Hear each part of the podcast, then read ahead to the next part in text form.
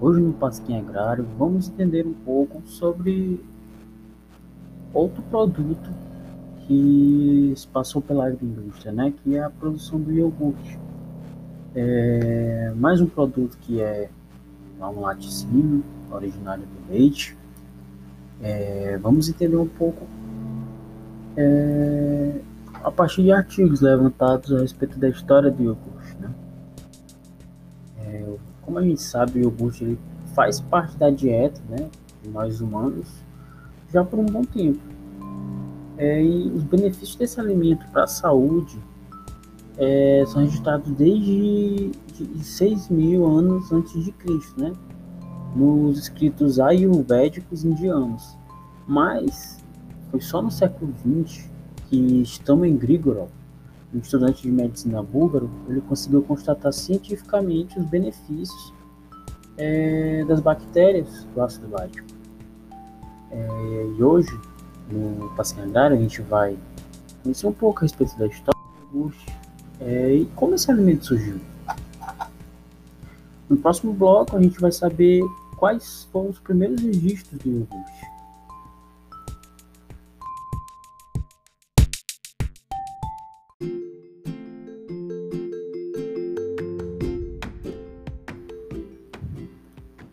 Retornando agora ao segundo quadro, é, vamos entender agora quais são os primeiros registros do iogurte. Né?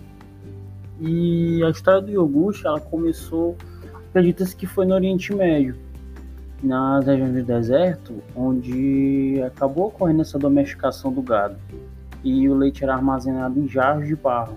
É, as temperaturas elevadas elas ajudavam a formar esses micro-organismos lácteos presentes no próprio leite.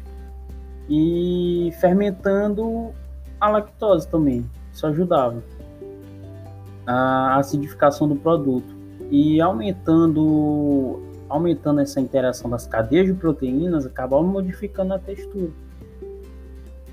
Os nômades eles carregavam leite em pele de animais, criando um ambiente perfeito para que as bactérias crescessem e iniciassem esse processo de fermentação, resultando assim o iogurte é, acredita-se que, que, que a, a, coalhada acaba sendo um, um, iogurte mais, mais, mais rústico, né? O primeiro registro de iogurte mesmo é a coalhada.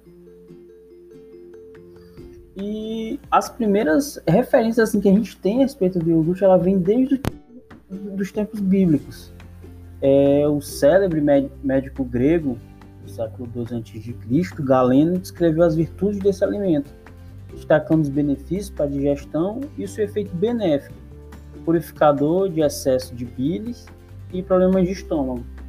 Outro, outro médico da antiguidade, é o greco-romano Pedânio Dioscórides, ele já recomendava o iogurte como medicamento para tratar o fígado, sangue, tuberculose. Era um purificante geral. Em Damasco, no século VII, acabou surgindo um livro é, de medicina chamado de A Grande Explicação do Poder dos Elementos e da Medicina. E nessa obra, é, que foi composta por esses médicos gregos, árabes e hindus, era recomendado o consumo de iogurte como calmante, refrescante e regulador intestinal. E outras fontes históricas também relatam que os ascendentes dos búlgaros, originários da Ásia, que trouxeram o iogurte para a Europa na segunda metade do século VII, mas o produto viria mesmo a se tornar conhecido no, na Europa em meados do século XVI, trazido da Ásia pelo Império Otomano. E assim, com essas versões muito diferentes, é, acredita-se que o iogurte ele acabou sendo descoberto em vários locais do mundo, em diferentes momentos, mas a origem acaba sendo naqueles dois centros, que é do Oriente Médio e a Ásia Central. Tanto que, utilizado como culinária é, é, é, do Oriente Médio mesmo, da Turquia, é, utiliza-se a coalhada seca como, como condimento. E no terceiro bloco, a gente vai entender um pouco porque que acabou associando o iogurte com a sua origem na Bulgária.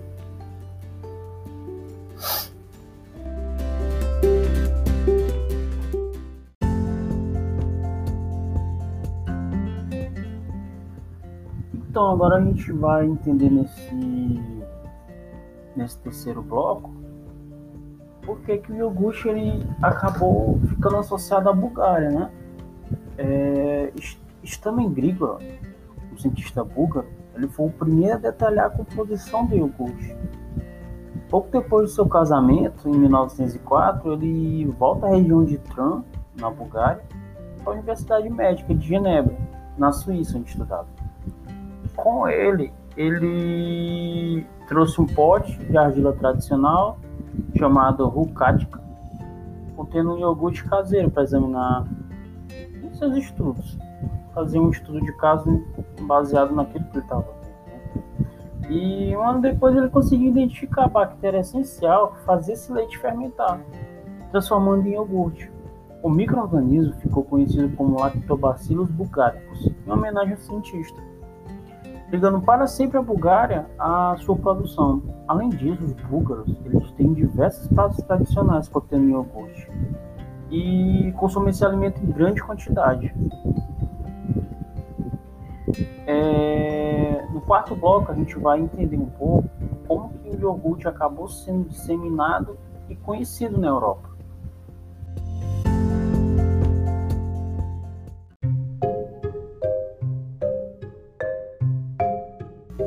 Então, é, no quarto bloco, iniciando agora, né, a gente vai conseguir é, é, compreender como é que o iogurte ele chegou e se tornou conhecido na Europa. É, o trabalho do cientista detalhando a composição precisa do iogurte, ele acabou sendo usado pelo biólogo russo, ganhador do prêmio Nobel Eli Metchnikoff, em seu livro The Prolongation of Life, o prolongamento da vida, né? Da vida, traduzido, é, de 1908. Metnikov ele estabeleceu uma relação entre o alto consumo de orgulho por camponeses búlgaros e a sua alta expectativa de vida. Essa ideia de que o iogurte prolonga a vida alimentou o modismo de consumo de iogurte em países europeus, como na França, Suíça, Alemanha, Espanha, Grã-Bretanha, esse alimento tão antigo se espalhou pelo mundo e ficou conhecido por muitos nomes, como Katik, na Armênia, Dahi, na Índia, Zabad, no Egito, Mastro, Irã, Leben Haib, Arábia Saudita, Laban, Iraque, Líbano, Roba, Sudão. O nome Augusto, como é chamado no Brasil, ele, ele deriva da palavra turca, Yugmark, que significa espesso, coagulado, engraçado. É, e finalizando agora o quarto bloco, vamos para o quinto último bloco, para a gente entender como é que o iogurte, é, o iogurte ele é produzido atualmente.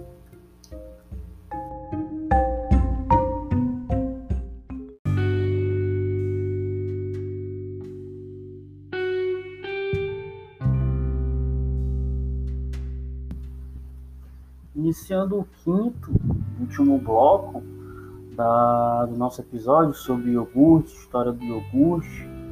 É, vamos entender um pouco como é que ele é produzido atualmente.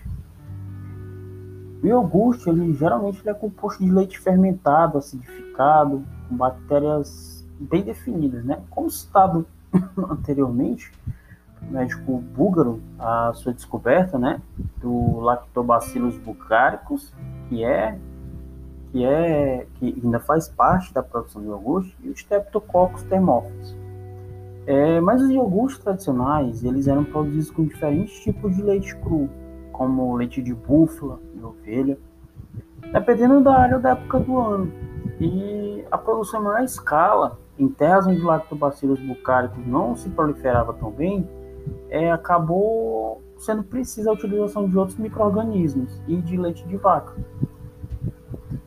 Atualmente, é, o método de produção do iogurte é, relembra muito o método caseiro que era utilizado pela primeira vez por Grigorov, em 1905. O leite é testado, pasteurizado a 96 graus Celsius. Assim, ele é resfriado até 43 graus e meio. E depois, a cultura das bactérias acaba sendo adicionada e deixada para fermentar o leite por cerca de 6 horas.